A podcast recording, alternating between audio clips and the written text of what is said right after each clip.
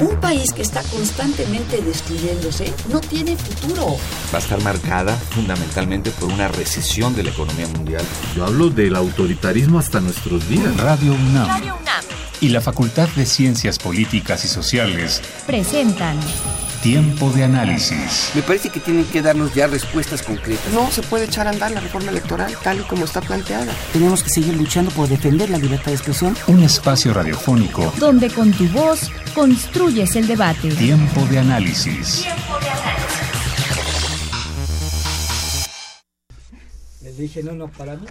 Hola, buenas noches.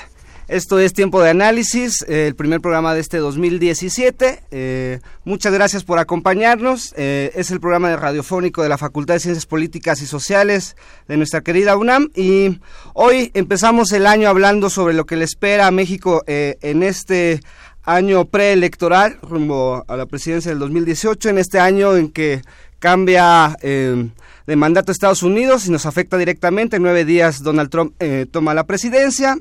Eh, también tenemos temas a lo mejor locales en la Ciudad de México como la Asamblea Constituyente, elecciones en tres estados, el penúltimo año de gobierno o el último año de gobierno completo de, Enrique Peña Nieto. Y para, para, hablar sobre estos temas tenemos a Antonio de la Cuesta, analista político, invitado frecuente de, de Tiempo de Análisis, y también nos acompaña Víctor Manuel Juárez, coordinador de medios de la Facultad también de Ciencias Políticas y Sociales. Buenas noches. Buenas noches. Muy buenas noches, muchas gracias. Más adelante se, se, incorporará eh, Cristian Asensio, secretario académico de Sociología, también allá en la facultad. Bueno, empezamos el año y empezamos el año muy álgido desde el, primer, desde el primero de enero con un tema que puede marcar el sexenio de Enrique Peña Nieto. Vamos a empezar a desglosar los temas, a lo mejor por agenda, ¿no? Lo que ya tenemos encima, el gasolinazo, eh, Trump hoy con su conferencia de prensa, la primera en seis meses, eh, toma posesión en la siguiente semana y, a lo mejor nos tendremos que meter a la carrera por la presidencia, eh, eh, las elecciones que van a ser clave, ¿no? sobre todo en el Estado de México. Antonio, empezamos contigo. Pues mira, es muy interesante lo que sucede. Digo, tenemos que empezar hablando, creo, si les parece, acerca de toda la polémica de el incremento de las gasolinas. Eh, obviamente, como todo incremento eh, en precios, y en este caso en impuestos, porque sabemos que un alto porcentaje de ese nuevo precio lo tiene o está representado por el impuesto especial a producción y servicios, eh, que va a generar una recaudación muy importante para el gobierno federal. Se estima que el año pasado por eh, el precio de 2016, se llegaron a recaudar 240 mil millones de pesos aproximadamente adicionales por este impuesto. Eh, mucho se dice, sobre todo los partidos de oposición, algunos de los cuales eh, pues tal vez no hayan aprobado como tal el incremento, pero digamos que sí generaron las condiciones para que este incremento fuera, entre comillas, necesario o urgente, cuando menos para la sanidad de las finanzas públicas. Eh, otros no, por supuesto. Por ejemplo, Morena, pues ni siquiera eh, participó o era, eh, pues digamos, estaba en las discusiones de las reformas porque pues, se constituye como partido político ya con representación oficial eh, a partir de 2015. Ya todas las reformas prácticamente estaban aprobadas en su mayoría. Pero eh, se dice, bueno, hay que recortar gastos. Vamos a recortar que ya los diputados no reciban bonos, bajarles el salario a los senadores, recortar una cantidad de gastos, no recuperar lo que se llevó Duarte, tal y cual, ¿no? Desafortunadamente, el gobierno sí está en una crisis en cuanto a sus finanzas públicas es carísimo mantener al gobierno hoy en día. Se estima que en total la burocracia mexicana está en alrededor de 8 millones de personas. Pudiera ser el mayor empleador en el país. Si en este momento hipotéticamente desapareciera el gobierno, serían 8 millones de personas que se quedarían en el desempleo. Y un número similar de familias. Sabemos que en el gobierno se da mucho el, nepotismo, el compadrazgo y tal, y a lo mejor de 8 millones se nos reduce a un millón de familias, pero eh, de 8 millones de individuos a un millón de familias. Eh, pero el caso es que el gobierno mexicano es enorme. Otra cuestión, 8 de cada 10 pesos del presupuesto que cada año los diputados aprueban ya está comprometido. Es o gasto corriente o gasto en pensiones y jubilaciones, que también es altísimo ese, ese gasto, eh, según una cifra que, que alcancé a ver, estimado para 2017, para pensiones y jubilaciones del IMSS, ISTE, Pemex, etcétera, son 720 mil millones de pesos. Es decir, casi cuatro veces o tres veces y media lo que se recaudará por el gasolinazo, o lo que se recaudó en el 2016. Tal vez para este año vaya a ser un poco más. Eh, es impresionante. O sea, tres y media veces a cuatro más para pago de pensiones y jubilaciones. Ustedes saben qué pasaría si estas personas que reciben su pensión mensualmente la dejaran de, de obtener. Se entraría en una crisis terrible, porque también por digamos, cifras de las aseguradoras privadas, un alto porcentaje de, personas vive de la pensión de sus padres. ¿Por qué? Porque no tienen empleo o complementan su ingreso por la pensión de sus padres. Esto sabemos que va a empezar a disminuir conforme pase el tiempo, pero se dice que la carga fiscal en un estimado de pensiones y jubilaciones se va a acabar hasta el 2029. O sea, todavía tenemos 11 años en que esto va a ser una carga. Entonces, Tomando en cuenta que 8 de cada 10 pesos del presupuesto ya están, digamos, comprometidos, solo hay margen de 2 pesos de cada 10 cada año para poder modificar, reestructurar y tal. Esa tarea es muy complicada. Por lo tanto, no estoy defendiendo el gasolinazo. Esto, por supuesto, detrás hay una ineficiencia recaudatoria tremenda del gobierno la base de contribuyentes cautivos que somos es todavía muy baja. Seguimos pagando muchos impuestos quienes estamos, digamos, sometidos a, una, a un régimen fiscal que pues nos exige a pagar. Las empresas grandes siguen pagando muchísimos millones de pesos para la elusión, que no es lo mismo que la evasión, la famosa ingeniería fiscal. Los estados siguen siendo muy irresponsables a la hora de gastar pero también muy poco responsables a la hora de recaudar. El federalismo, el federalismo fiscal ha sido una utopía casi para el sistema mexicano. Los estados se lavan las manos y en quien la, la mayor parte de la recaudación fiscal es en la federación. Si hubiera federalismo fiscal, entonces sí cada uno sería más responsable de sus presupuestos, de cómo los de cómo obtiene sus ingresos y cómo gasta eh, pues digamos, esos recursos. Es, insisto, el tema del gasolinazo da para mucho. es muy complicado hablar de que las finanzas públicas se corrigen con propuestas, eh, pues tanto hechas al vapor, porque todo lo que dicen los partidos de oposición, que muchos, insisto, tienen responsabilidad en, esta, en este mal manejo de las finanzas públicas, porque ya muchos ya fueron también gobierno, sobre todo el PAN, el PRD a niveles locales. Eh, creo que es muy irresponsable encender la mecha de, pues la mecha popular, vamos a llamarlo de alguna manera, diciendo que el gasolinazo es el peor abuso que ha cometido el gobierno federal en los últimos años y que esto además va a desencadenar pues toda una crisis que se va a reflejar seguramente en los resultados electorales de 2017 y 2018. Creo que lo que se necesita es una solución de mucho más fondo y eh, adelantaría un poco uno de los argumentos que me gustaría plantear más adelante y aquí termino esta intervención. Lo que se necesita en México ya no son parches, ya no es una nueva reforma fiscal, ya no es una nueva reforma política, que cada tres años, cada ciclo electoral nos receta una reforma política y sigue sin funcionar. No, hay un, no, no se necesita una reforma anticorrupción que únicamente va a crear un elefante blanco como todos los elefantes blancos que se han convertido en los órganos autónomos. Creo que lo que necesitamos es una reforma integral del Estado. Y a propósito del centenario de la Constitución Política de 1917, creo que llevamos 17 años de atraso, desde la primera alternancia del año 2000, en crear un nuevo régimen constitucional. ¿Por qué?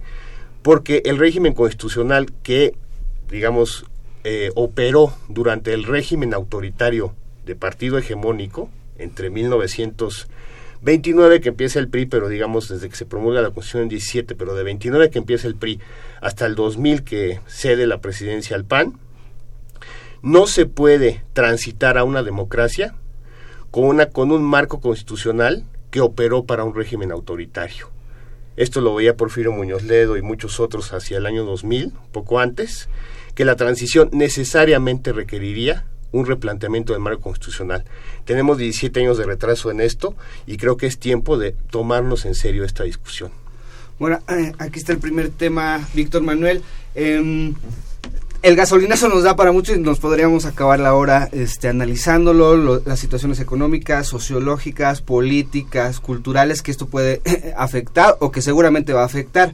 Este, dentro de este primer inicio de mes, los primeros días, el gasolinazo se está convirtiendo no solo en, en un en lo que va a marcar al sexenio de Enrique Peña Nieto por encima de de cosas como Ayotzinapa, por encima de la encima de la devaluación del peso, por encima de la Casa Blanca, por encima de, de el escándalo de Duarte y Veracruz y el saqueo multimillonario.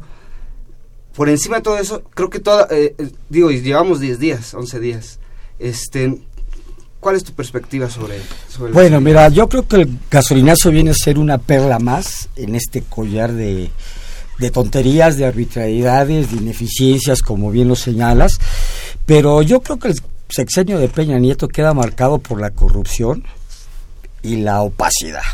En todo esto que decimos que hay el boquete grandísimo de los 200, casi 60 mil millones de pesos por la ineficiencia en la recaudación tributaria, por no ampliar la masa, la masa tributaria, por no hacerlo más eficiente en el momento de tener eh, impuestos muy, muy específicos, este parte de estos 260 mil millones de pesos que, que desaparecen así súbitamente, tengo entendido, con base en un estudio del CIDE, que 222 mil millones de pesos se fueron a gastos totalmente en, que están en la oscuridad, en la opacidad, como vienen siendo servicios generales, otros y comunicación social. Comunicación social. Entonces, este, a mí me parece que independientemente de todo, no hubo una planeación como gobierno, como Estado, de a dónde queremos ir, a dónde queremos llevar el país y cómo lo queremos llevar, sino me parece que en un momento dado llegaron y bueno, ya estamos aquí. ¿Para qué estamos aquí? pues para llevarnos este, cosas a nuestros bolsillos, a nuestras arcas, realmente las reformas fundamentales estructurales no han caminado, no nos han llevado a ningún a ningún lado, la reforma fiscal como bien la señalabas, la reforma energética y hablando de esto de la gasolina y del petróleo, pues cuántos gobiernos periodistas y cuántos gobiernos panistas se dedicaron durante años a desmantelar a la industria petrolera ¿Cuánto, ¿Cuánto tiempo llevamos de no construir más refinerías? De no reimpulsar las, las, refinerías con las que contamos, de no darle aliento a la industria petroquímica para darle mayor valor agregado a nuestros productos provenientes de los, este, los combustibles fósiles, eso lo olvidamos, lo dejamos ahí. Eh, tres décadas, mínimo cuatro décadas, que se nos Mira, yo, yo desde que tengo ahora sí que uso de la memoria y de razonamiento y como periodista que te empieza a meter más en las cosas a bien observar, yo recuerdo aquella frase inolvidable de López Portillo que dijo, vamos a prepararnos para abundar la riqueza, administrar la, abundancia, administrar la abundancia y al siguiente sexenio con, la, con de la Madrid la abundancia ya había desaparecido, ¿no?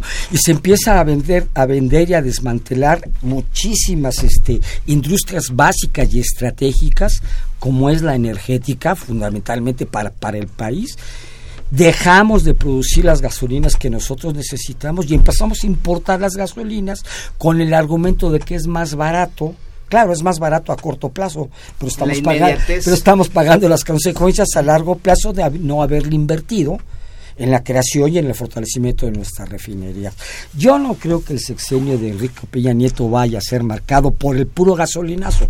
Yo creo que es una de las tantas perlas que han venido a dar al traste con este gobierno y que muchos partidos políticos y que muchos políticos esté en ascenso y también en la oportunidad empiezan a cuestionar todo esto y me parece muy interesante que el gasolinazo, pese a todo, tiene una parte positiva. Ha venido a articular toda la inconformidad social que venimos arrastrando desde hace varios años, ¿no? Ahora en la mesa no está solamente que se revise y que se baje el costo de las gasolinas, por qué fue la gasolina y por, y por qué fue, fue esta manera, ¿no? Se está pidiendo también que se adelgase a la burocracia, se está pidiendo también que se reduzca el subsidio a los partidos políticos, se está pidiendo también que se ponga ojo y también que se reduzcan los bonos, los aguinaldos de legisladores y de una buena parte de la clase política, incluso de magistrados, y de consejeros del INE, ¿no? Entonces hay una, una serie de factores que han venido impulsando y alimentando esta inconformidad social que viene a detonar con el gasolinazo. Aquí deberíamos a lo mejor hacer un, un análisis este, más detenido en el sentido de que a lo mejor Ayotzinapa fue un movimiento netamente político, ¿no? o sea nos indignamos y salimos a marchar pero este, es, este, este, fenómeno le pega a todo mundo. A todo mundo. O sea, incluso al que no tiene coche, porque el que se sube al camión y que ya le cobren un peso más, que son millones de personas que si tú le cobras un peso, dos pesos más por la ida y por la vuelta, ya le estás, ya le estás afectando duramente su bolsillo. Entonces, esto, esto vino a, desatar 65 mm, protestas, si no, si no mal recuerdo, el día jueves, este, como, como resultado a esta medida. Entonces, bien dices, esto fue a lo mejor la gota que derrama el vaso o como el bien articular todo el encono que ya traíamos y que, y que seguimos. Aparte, o sea, ahorita está el gasolinazo, pero no nos damos cuenta que hoy el peso llegó a los 22 pesos con 30 centavos. nuestro, nuestra moneda perdió el 50% del valor con Enrique Peña Nieto, un, un 70% del valor. o sea, hasta dónde podríamos llegar. Ni siquiera hablamos tanto de eso porque lo que nos afecta más es ir a irle a llenar el tanque a la, a, el coche a la gasolinera o eh, eh, alguna carretera parada, las vías de comunicación y no se ve cómo esto se pueda frenar porque ya salió tres veces hoy, cuatro veces eh, Peña Nieto a decir el gasolinazo va y ha tenido que recurrir a, prácticas de Miguel de la Madrid, a, conjuntar muchos, muchos sectores que estaban hasta olvidados, ¿no? Cuando uno ve al líder de la CTM y dices, bueno, ¿y este qué anda haciendo aquí, pero también muy sería importante señalar que, por ejemplo, la Coparmex, que es la Confederación Patronal de la República Mexicana, no, no acompañó al presidente y es eso sí es a lo mejor un, un, eh, eh, dato para señalar por qué un grupo ¿no? o, una parte de, eh, del país comprometido a apoyar al presidente desde el inicio ¿no? con, con las reformas, en este caso se bajó del barco y le dijo no y, y, y puso varias cosas muy puntuales, ¿no? La burocracia, cuáles son, hicieron un pacto económico al vapor y no hay como medidas, o sea, el 10% a los altos funcionarios. ¿Quiénes son los altos funcionarios? ¿De cuánto estamos hablando? El que gana más de cuánto dinero. Entonces, este, el gasolinazo aparte, viene para más. El 18 de febrero se liberaliza el, precio y como puede bajar, como puede subir y como se puede ir el precio 5, 6, 7 pesos hacia arriba, y a, a lo mejor acostumbrarnos a pagar la gasolina como la pagan en Europa a 25 pesos el litro, ¿no? Y que toda, o sea, eso todavía está por empezar. Le paramos un poquito al gasolinazo que seguramente vamos a regresar este a este tema, pero hay otro que también va junto con pegado a lo mejor, pero hay otro muy interesante que nos afecta también de manera este, directa y es la llegada de Donald Trump a la presidencia de Estados Unidos digo, si por si, por si estábamos preocupados por algo, este, Antonio, ¿qué, qué, qué es lo que, digo, no sé qué, qué esperar, a lo mejor ya se ha dicho que podemos esperar, pero ¿qué es lo que sí va a pasar a lo mejor ya los siguientes días, meses, en cuanto a la relación México-Estados Unidos? Mira, aquí lo que me preocupa es que no haya un plan claro en cuanto a la política exterior, pero no es a partir de la victoria de Trump. Creo que eh, la política exterior mexicana ha tenido un deterioro por lustros.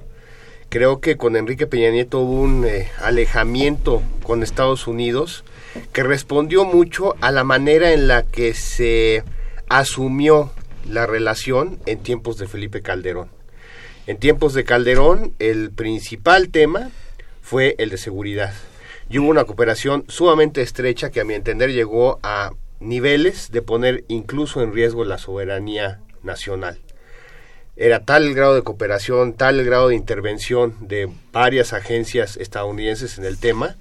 Recordemos, eh, pues a mí se me hace todavía muy, muy raro, muy extraño, por decirlo menos, que operaciones como Rápido y Furioso, que fue iniciada por el procurador de Obama, Eric Holder, eh, introducción de armas para rastrearlas y supuestamente dar con líderes o con gente de los cárteles, pues supuestamente las autoridades mexicanas no supieron nada de eso.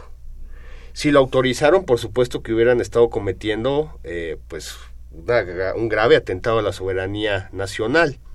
Y estamos hablando de Obama, este presidente que tanto se vanagloria de, eh, pues de haber llevado el cambio hacia los Estados Unidos, pero recordemos que fue el presidente que más deportaciones ha hecho en la historia de los Estados Unidos. Incluso se le llamó el el deportador en jefe, en una, pues digamos, alusión a Deporter in Chief. Eh, Obama también se alejó mucho de México. También insisto con esta, eh, con la llegada de Peña Nieto que da un paso atrás en esta cooperación en seguridad. La Secretaría de Gobernación, recordemos que recupera todo este aspecto de la política interior. Desaparece la Secretaría de Seguridad Pública Federal que tenía estrechísimos vínculos con las agencias estadounidenses y gobernación vuelve al modelo al modelo del régimen autoritario donde es una cooperación con Estados Unidos en varias materias pero con sus asegúnes y con muchísimos límites entonces esto retrae el resto de la relación también responde a que desde que se firma el Tratado de Libre Comercio la relación comercial entre México y Estados Unidos prácticamente es inercial Funciona porque así funciona el mercado. Hay conveniencia, hay aranceles bajos, hay un pacto comercial muy, eh, a mi entender, benéfico para sobre todo las clases empresariales de más de México y de algunos estados en la Unión Americana a pesar de que efectivamente en 29 estados México es o el primero o el segundo socio comercial en cuanto a las exportaciones de estados estadounidenses hacia, hacia el exterior, pero únicamente en 6 o 7 México es el número uno que son los de la frontera. Pero finalmente todos se ven beneficiados. Desde entonces la relación bilateral es más inerciada en el sentido comercial. Pero con Peña se dejó eso nada más así.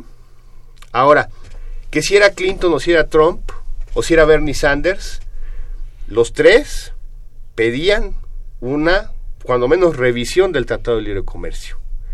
¿Por qué? Porque la situación del libre mercado, la competencia y tal, ha hecho que muchas empresas estadounidenses se vayan a otras partes. Y México es un mercado muy atractivo, que por la mano de obra barata, que por muchos, sobre, pero más que la mano de obra barata, creo que es la regulación laboral la que les atrae más a los empresarios estadounidenses es mucho más laxa y después de la reforma laboral del 2013 pues todavía más, ¿no? Que por cierto, que por cierto la Coparmex ahora se queja del gasolinazo, pero creo que no dijo mucho cuando se aprobó la reforma laboral. Eh, que, todos conocemos, ¿no? dentro de las reformas estructurales que iniciaron negociaciones en el final del destino de Calderón. Entonces, creo que la relación con Estados Unidos sí va a tener que asumirse de una manera mucho más profesional, debe de dejarse este enfoque inercial de invertirle poco a, pues digamos, a la política exterior, porque si no Trump prácticamente está generando el efecto que hemos visto en los últimos días. Ya ni siquiera son los discursos de Donald Trump, son los tweets de Donald Trump.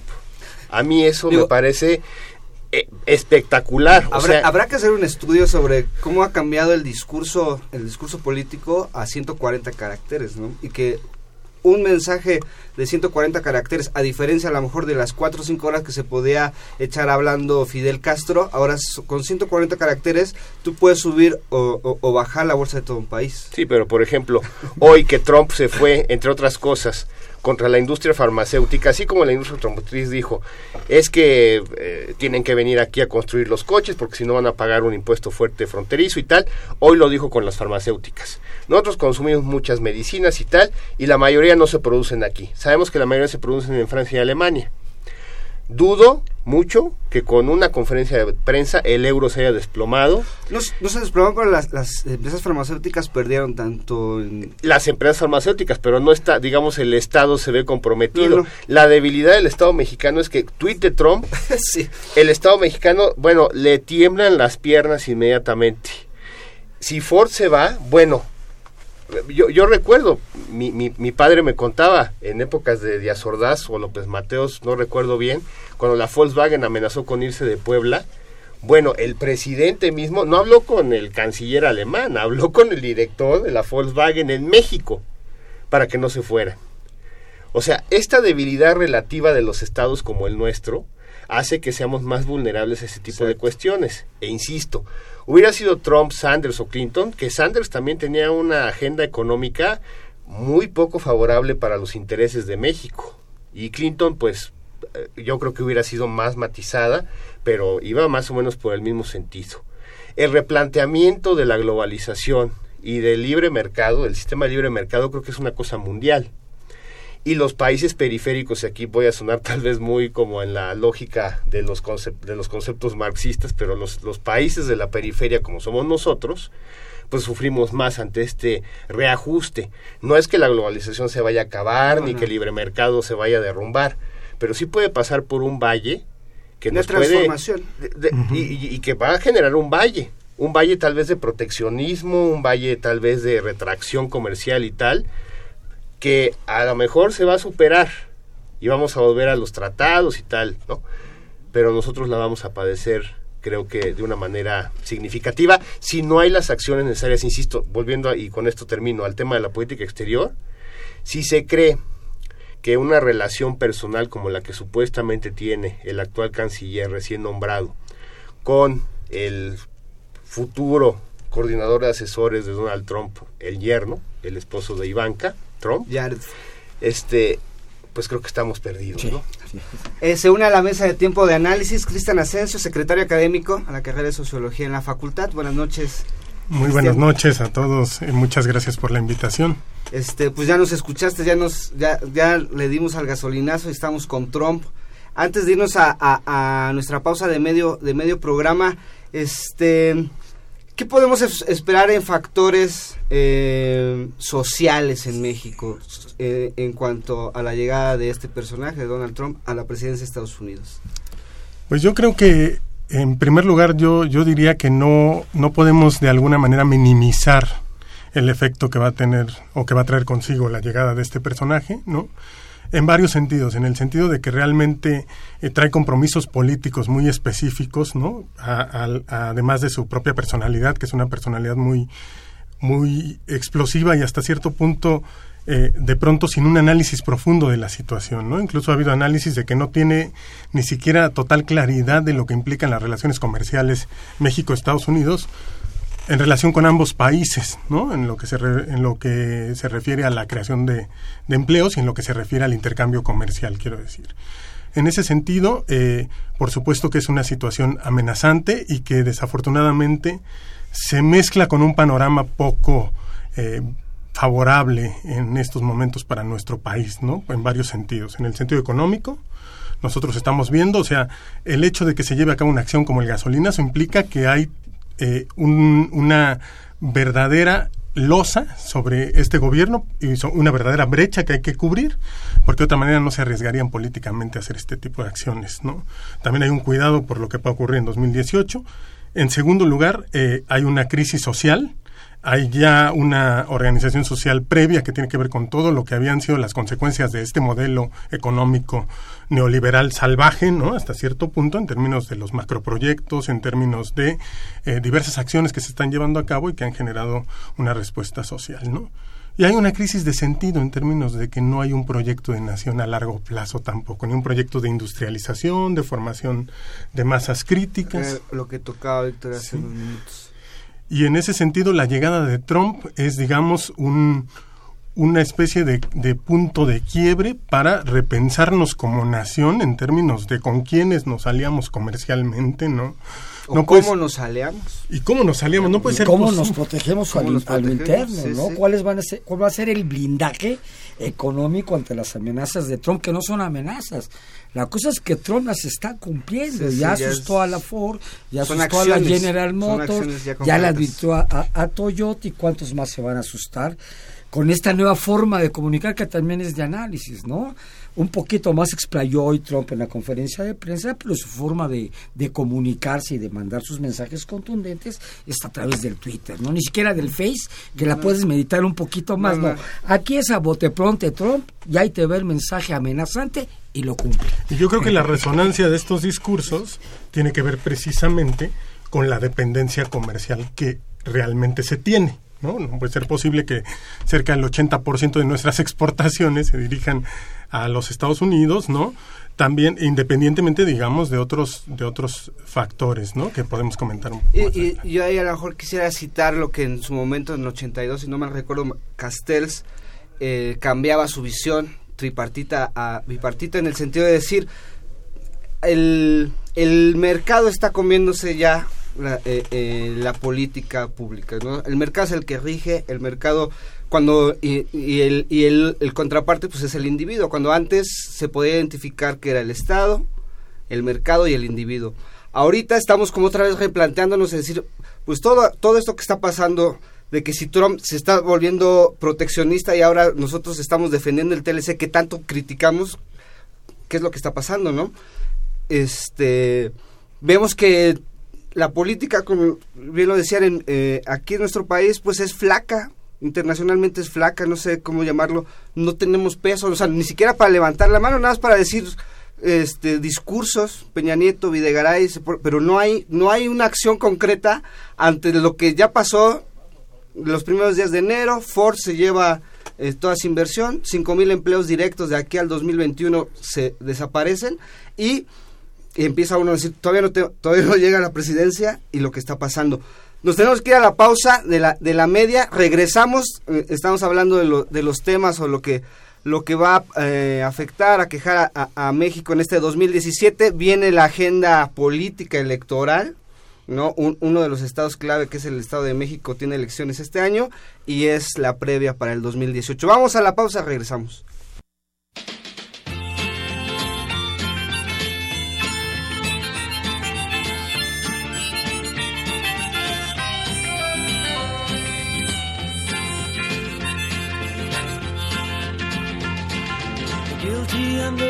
Sighs, the lonesome organ grinder cries, the silver saxophones say I should refuse you. The cracked bells and washed out horns blow into my face with scorn, but it's not that way, I wasn't born to lose you. I want you, I want you, I want you so bad. Honey, I want you. The drunken politician leaps upon the street where mothers weep and the saviors who are fast asleep, they wait for you. And I wait for them to interrupt me drinking from my broken cup and ask me to open up the gate for you. I want you. I want you. Yes, I want you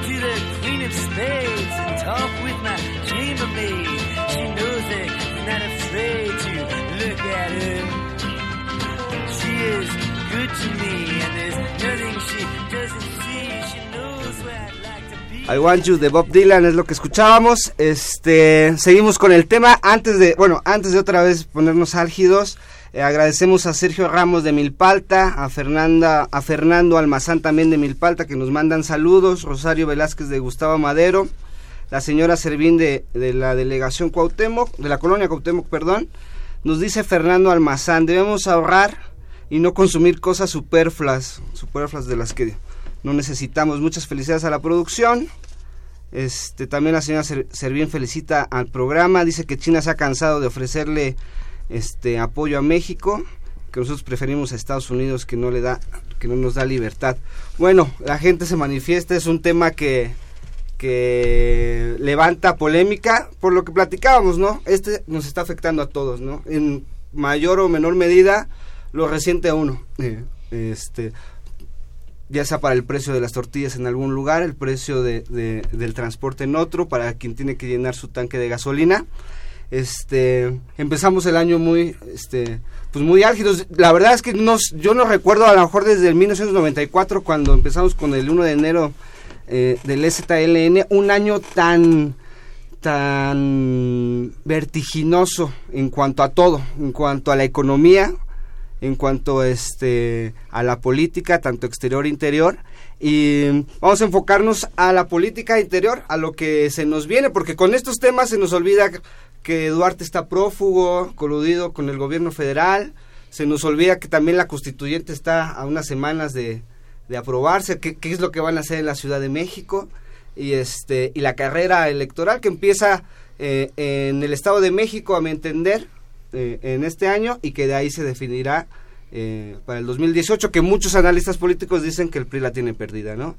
Víctor, empezamos contigo. Bueno, mira, efectivamente aquel levantamiento del STLN, si bien fue una guerra focalizada allá en las montañas de Chiapas, el significado profundo que tuvo esto es que el ejército zapatista nos vino a decir y, le, y vino a derrumbar el discurso a Salinas de Gortari de que no somos potencia, no somos primer mundo, somos tercer mundo y hay hambre, hay desnutrición, hay pobreza, hay marginados, hay zonas del país que están totalmente pobres y abandonadas. Es lo que vino a poner y a subrayar el ZLN en su momento y a echar para atrás todo esto de que ya somos millonarios, porque le pusieron más ceros a los billetes y todo el mundo se sentía millonario cuando un billete de, de un millón era este escasos mil pesos, ¿no? Entonces éramos pobres y seguimos siendo pobres y el ZLN tuvo esa gran virtud de hablar por los desposeídos. Sin embargo, yo creo que este año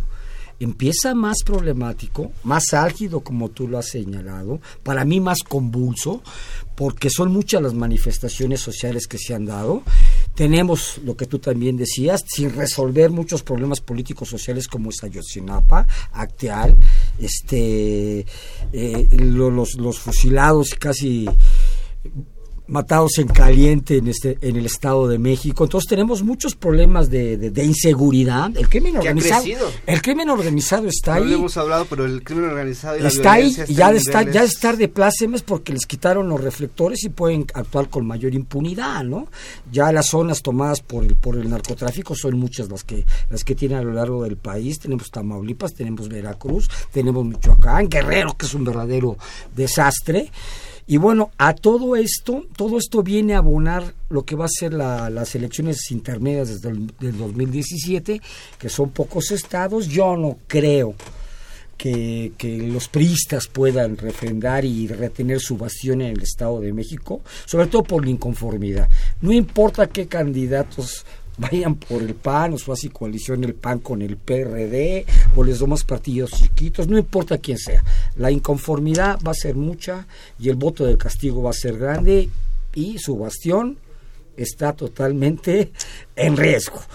Que, habrá, poner, habrá que poner una lupa en esa elección, porque bien dices, es el bastión, y si lo pierde significaría mucho, ¿no? Ya una premonición un año antes de que el PRI no, no, no tendría a lo mejor nada que hacer, pero si no, o sea, decir, ¿cómo puede a lo mejor el PRI mantenerse en su bastión con todo este eh, contexto social político en el que estamos viviendo?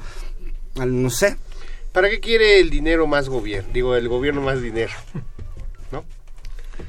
Pues lo quiere para operar. ¿Y qué es lo que opera el gobierno, además de lo que ya mencionamos en los bloques anteriores? Pues el gobierno también opera los programas sociales que es algo que la Coparmex critica, que dice que hay no sé cuántos programas sociales duplicados, según el, el Coneval, eh, y es cierto. Incluso yo recuerdo cuando Felipe Calderón era presidente, que llega una, una maestra a reclamarle que no le ha llegado su apoyo y tal y cual, y el presidente de entonces le dice, bueno, señora, pero usted, ¿qué salario percibe? No, pues yo percibo, por decir algo, 12 mil pesos. Señora, entonces, ¿por qué está usted pidiéndome que le den su apoyo? Estos apoyos son para personas que ganan menos de cuatro salarios mínimos. Eso se replica en todo el país. Y con el PRI, ya lo mencionaban, eh, pues no es que no es que haya vuelto la corrupción, creo que la corrupción nunca, se ha ido. Creo que la oportunidad, y volvemos a estas oportunidades perdidas de la alternancia, en el 2000 todo el aparato corporativo, clientelar, no se desmanteló del todo. El sistema político mexicano no se desmanteló del todo. Tenemos nuevas instituciones, sí, pero muchas se convirtieron, como, en, como lo dije, en elefantes blancos. La transparencia, la competencia económica, todas estas cuestiones, el mismo Instituto Nacional Electoral hoy, pues del prestigio que llegó a tener en los tiempos de la, de la primera alternancia, pues ahora es una cosa que si la gente le preguntas, lo quiere desaparecer. Porque además el INE es carísimo, ¿sí? 11 mil millones de pesos al año más o menos es lo que cuesta. Y quieren más. No, y quieren más, pero además fíjense una cosa, cuando se dice que, los que hay que reducir el, la cuestión del financiamiento público a los partidos, eso no se hace por decreto, eso está estipulado en la Constitución. Si no hay un cambio constitucional al artículo 41, hay una fórmula en, en la fracción número 2, que es la que determina cuánto se le tiene que dar por ley a los partidos políticos. Y luego ya las fórmulas de redistribución es otra cosa, pero eso está en la Constitución. Es decir, se necesitan cambios constitucionales para muchas de las cosas que se requieren hacer. Se necesita una reingeniería fiscal, insisto. No nada más es decir, desaparecemos los programas sociales. Ahora, mucho se ha dicho que los saqueos que vimos en los primeros días de este año eran movilizados desde diferentes aristas. Sí, sí, hay, hay, pruebas, ¿no? hay quien dice que era, que era pagados por alguna autoridad, pagados por, incluso salió hace poco un reporte de una supuesta eh, investigación que marca a Andrés Manuel López Obrador, a Gerardo Fernández Noroña y, al senador Mario Delgado como los principales promotores. Exacto, ¿no? Pero Casualmente todos morenos. por ahí por ahí se les escapó un panito. Exacto. pero, pero por otro lado se dice, bueno, es que recibían un pago de los gobiernos municipales. Recordemos que los grandes municipios del Estado de México y los que van a definir la elección no es Toluca, no es Metepec, es Nezahualcóyotl, es Ecatepec. No, es, este, es, Ciudad de México. Naucalpan. Naucalpan un poco más, pero con Nesa y Ecatepec, Chimalhuacán, todo el oriente del Estado de México eso va a definir la elección. ¿Sí? Y los programas clientelares en el Estado de México están a todo lo que dan, ¿sí? La, el, potencial trazo de las alianzas, pongan ustedes que sea PAN PRD y presenten un candidato, pero está Morena, que dice que no se va a aliar con nadie y va a postular a Delfina Gómez sí o sí, la exalcaldesa de Texcoco. Si la oposición llega fragmentada, si no hay un frente único en el Estado de México, el PRI, a mi entender, aún con todo lo que hemos visto, retiene su bastión. Retiene su bastión. Lo vimos en el 94. En el 94, la gente votó por el PRI, por, no, votó por Ernesto Cedillo. La gente votó por el PRI. Hubo el asesinato de Ruiz Macié, hubo el asesinato de Colosio, hubo el asesinato del cardenal Posadas Ocampo, hubo el movimiento zapatista, ¿sí? Y luego hubo el Mundial de Fútbol. Y, después el crack financiero, pero ya se había votado para eso. Y el, retiro, y el retiro de Diego Fernández Ceballos, o cuando menos que le bajó mucho a su campaña, ¿no? Pero ahí en el, en el 94 ganó la marca PRI, no ganó Ernesto Cedillo, ¿sí? En el Estado de México, olvidemos un poco de Coahuila y de, de Nayarit, que lo peor del caso es que sigue siendo competitivo el PRI. No sé si vaya a ganar, pero en Coahuila y Nayarit va a seguir siendo competitivo con todo y Moreira en Coahuila. Y Nayarit es un estado muy pobre. Es un estado que además el posible candidato es un líder de la Confederación Nacional Campesina, en un estado rural, ¿sí? Entonces también va a ser competitivo el PRI con todo y todo, y así de surrealistas somos, con todo el caos y los saqueos y el descontento en redes sociales, que es un microcosmos todavía, simplemente hay entre 60 y 70 millones de pobres de esos cuántos son beneficiarios de los programas sociales. Si todos ellos se movilizaran a votar, no hay clase media en México que pueda ganar a una maquinaria de ese tamaño.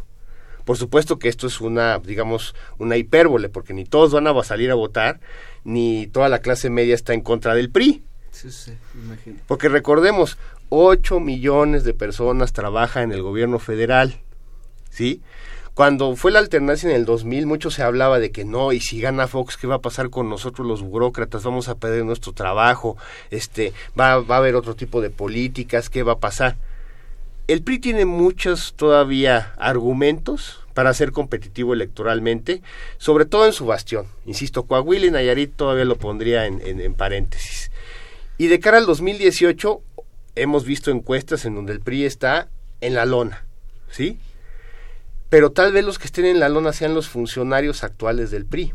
Pero a ver, el, el PRI es fuerte en, su en, en, su bastión en el Estado de México, pero por estas políticas clientelares, no porque realmente hay un prismo actuante, ya ni siquiera el PRI corporativo el, PRI, existe. El PRI ideológico nunca ha existido, por ejemplo. Y yo creo que también, nunca ha existido. Yo creo que algo que también está en crisis. Bueno, yo quería decir cuatro cosas, ¿no? Pero aprovechando y recuperando justo estas observaciones. Me parece que en primer lugar las dificultades actuales para, para que el PRI genere un pacto de dominación, ¿no?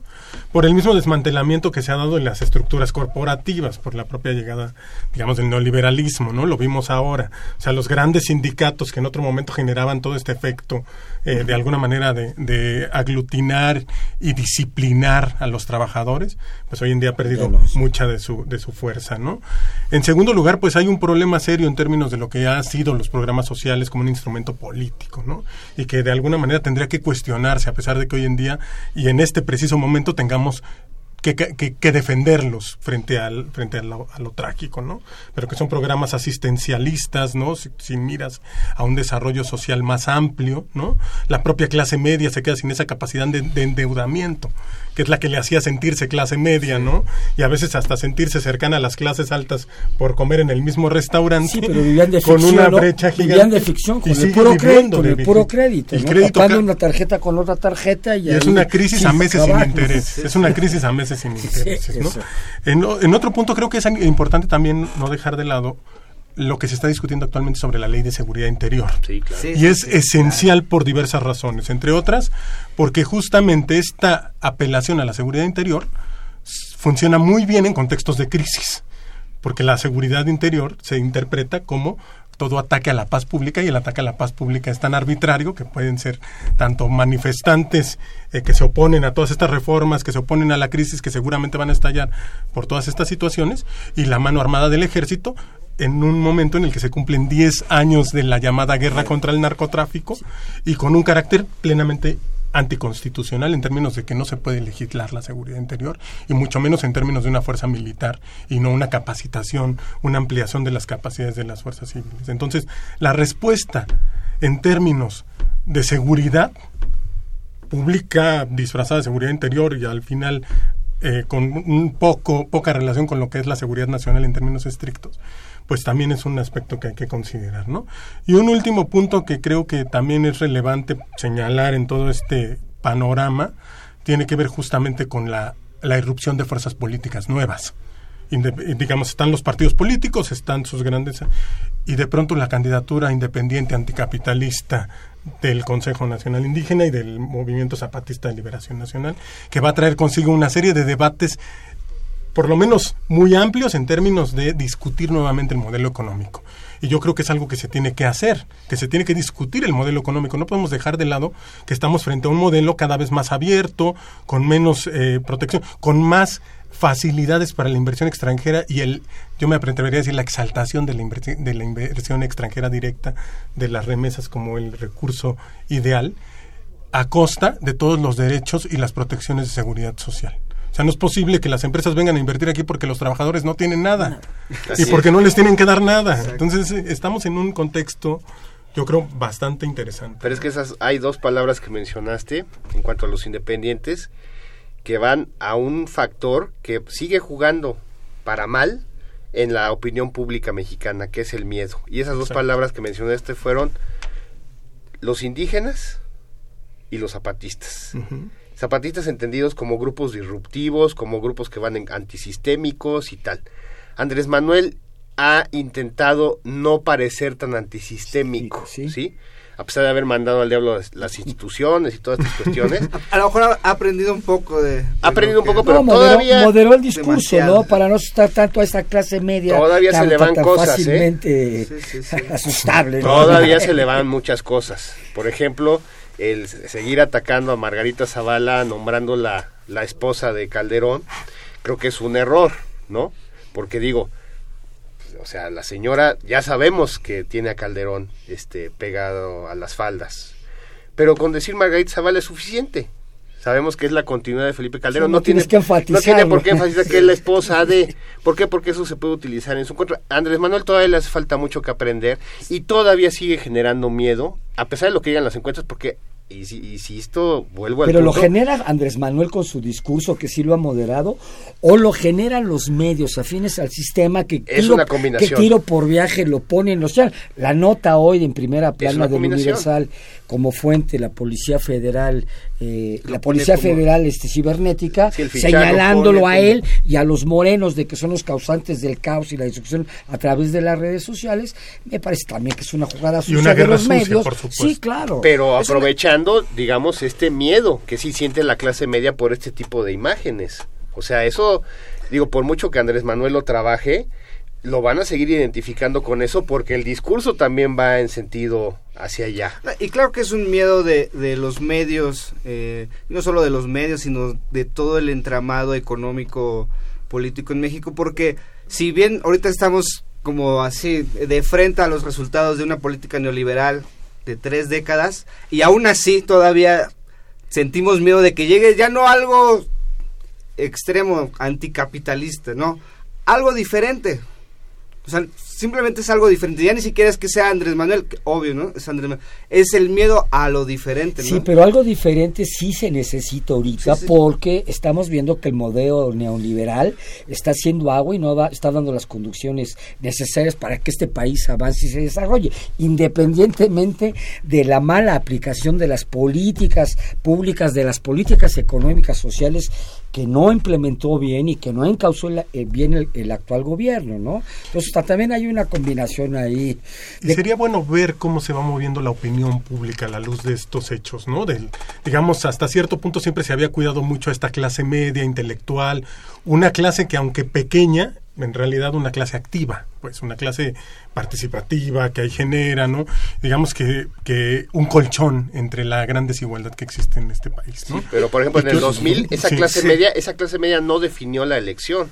Sí. Lo que definió la elección del 2000 fue la desmovilización del aparato corporativo que de alguna manera no, no sé si Ernesto Cedillo lo haya hecho de motu propio, pero cuando menos sí se dejaron de inyectar muchísimos recursos a ese aparato. Que, que- que el sistema ya, ya no sostenía un periodo más, en este caso, se inventa, yo lo digo, se inventa una alternancia porque al final, cuando pasa el tiempo, pues, pues sí, llegaron 12 años azules, pero ¿qué cambió nada? Pues no las cambió nada, Las reformas pues. estructurales estaban desde finales de los 90, los panistas nunca la pudieron pasar porque los priistas nunca se la dejaron y enseguida que regresan, lo primero que hacen eh, fue exactamente eso. A lo mejor como periodistas, como la facultad este, que representamos, deberíamos estar atentos a lo que pasó, por ejemplo, hace cuatro meses, donde el New York Times, CNN, todas las empresas este, de medios internacionales daban ganadora Hillary Clinton. Y yo, sorpresa, no fue así. Y a lo mejor nosotros estamos como lo que tú dices, pues con el descontento social sería a lo mejor imposible, ¿no?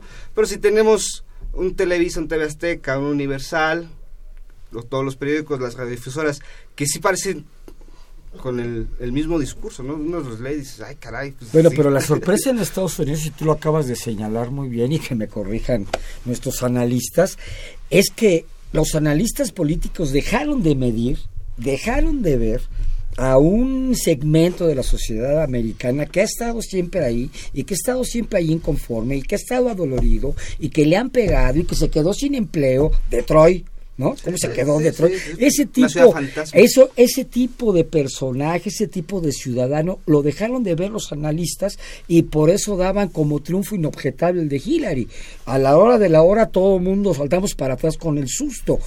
Yo creo que también toda esta crisis y que para mí viene a articular sin querer queriendo el gasolinazo, también nos va a llevar a, cuestiones inéditas en, en, resultados este, electorales y políticos. Ahora, pero tú hablabas de un poco de, de, que la gente tal vez vaya por una opción antisistema, una opción de cambio tal, pero también hablábamos de las redes sociales fuera del aire el rumor que se esparció, no digo porque sabemos que son cosas que se siembran y tal. Carlos, Carlos Slim, Carlos Slim como posible candidato, que supuestamente los mileniales estarían muy dispuestos a votar por él y tal.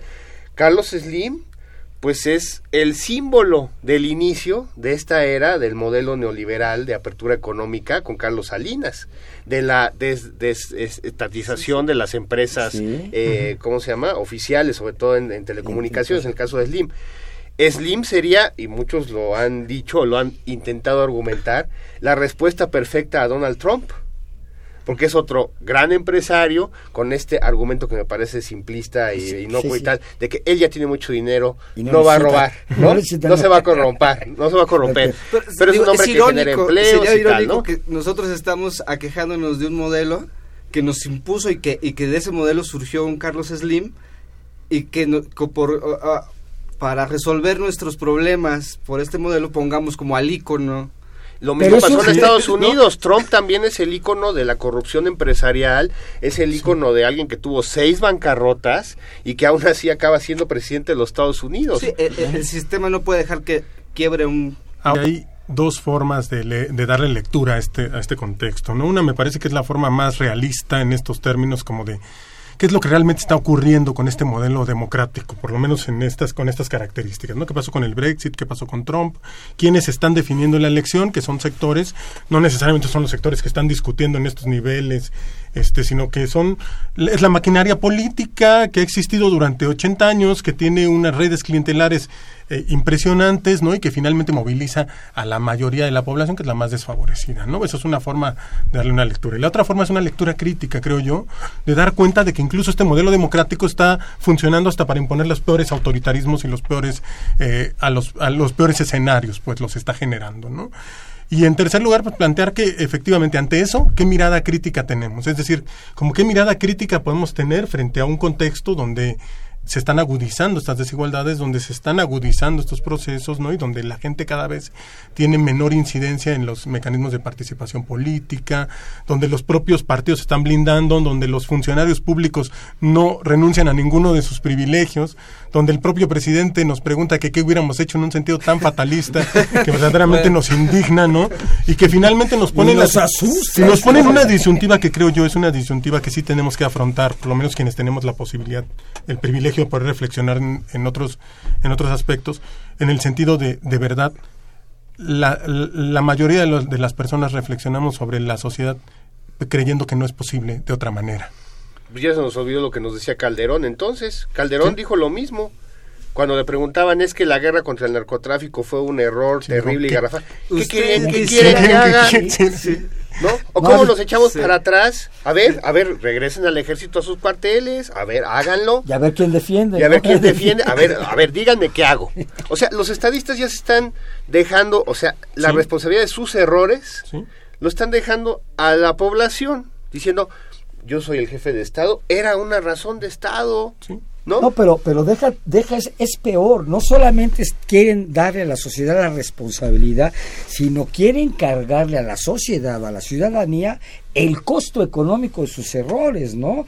Este boquetote, este boquetote que estamos diciendo que fue en las, en las finanzas, en la recaudación, nos lo quieren cobrar con gasolina. Y nos lo van a cobrar. Y los especialistas, y los especialistas que No nos lo quieren, nos lo van a cobrar. Lamentablemente se nos terminó el tiempo. Muchas gracias, Antonio, Víctor, Cristian. Este, eh, querido público, muchas gracias. Los esperamos de que ocho días en punto de las ocho, tiempo de análisis, programa radiofónico de la Facultad de Ciencias Políticas y Sociales. Muchas gracias por sintonizarnos. Nos escuchamos eh, el próximo miércoles y todo el año, todo el año nos escuchamos aquí por Radio UNAM. Tiempo de análisis. Tiempo de análisis una coproducción de Radio UNAM y la Coordinación de Extensión Universitaria de la Facultad de Ciencias Políticas y Sociales.